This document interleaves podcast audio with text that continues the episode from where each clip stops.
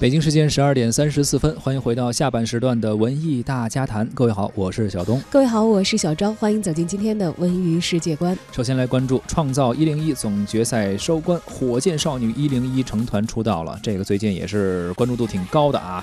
应该说，可能很多年轻人啊，喜欢这种什么男团、女团的这些偶像组合的一些观众比较喜欢看的一个节目，也是中国首部女团青春成长节目《创造一零一》在六月二十三号迎来了总决赛成团之战。并且首度以直播的形式进行放送。二十二强选手通过逆风盛放两场舞台表演，向创始人们展示了自己三个多月来的成长和蜕变。随着网友们点赞不断的飙升啊，最终都看看谁是获得了这个出道的机会。包括孟美岐、吴宣仪、杨超越、段奥娟、亚米，还有赖美云、子宁、Sunny、李子婷，还有傅菁、徐梦洁是成功突围了。十一个人累计点赞了有十三亿的这种赞啊，并且以火箭少女一零一之名组团出道。火箭少女一零一也是第一支由创始人们点赞成团的中国女团，其中孟美岐凭借超过一点八亿的点赞数量成功登顶 C 位成团，而且拿下了代言的席位。此外呢，成团之夜当晚不仅有黄渤和侯佩岑担任主持人，李宇春和姜文、廖凡、彭于晏等等也作为嘉宾出席了现场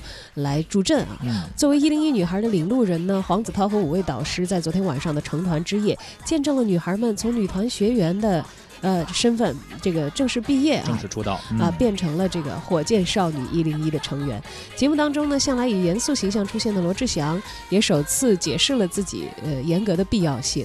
他说呢，演艺圈竞争其实是非常激烈的，希望能够产出更多生根发芽的艺人。特别值得一提的是啊，这次作为演艺圈的前辈，这成团见证人上海国际电影节评委会主席姜文以 另外一个身份出现在了这个舞台上，也是给予了赞赏吧啊，在他们身上能够看到一些活力和能力，还有努力。并且姜文也表示说自己要是希望能够成为创造一零二的练习生啊，希望能够继续见证女孩们的青春成长。同时呢，廖凡、彭于晏也是加盟了这次的活动啊，也掀场了，掀起了现场话题的高潮。两个人不约而同的表示了对于这些女孩的奋斗的一种肯定。在他们看来呢，独立、自信、勇敢成为了一零一女孩身上的一个显著标签。你看，姜文导演带着剧组，彭于晏呀、廖凡都来了，也可能是为了宣传自己新电影嘛，也是蛮拼的。啊，最最后呢，据了解，这个火箭少女一零一成团之后呢，目前的最新的消息啊，他们呢将会全面开启全国的万人演唱会的巡演。是，首先这个演唱会规模是足够大的。对，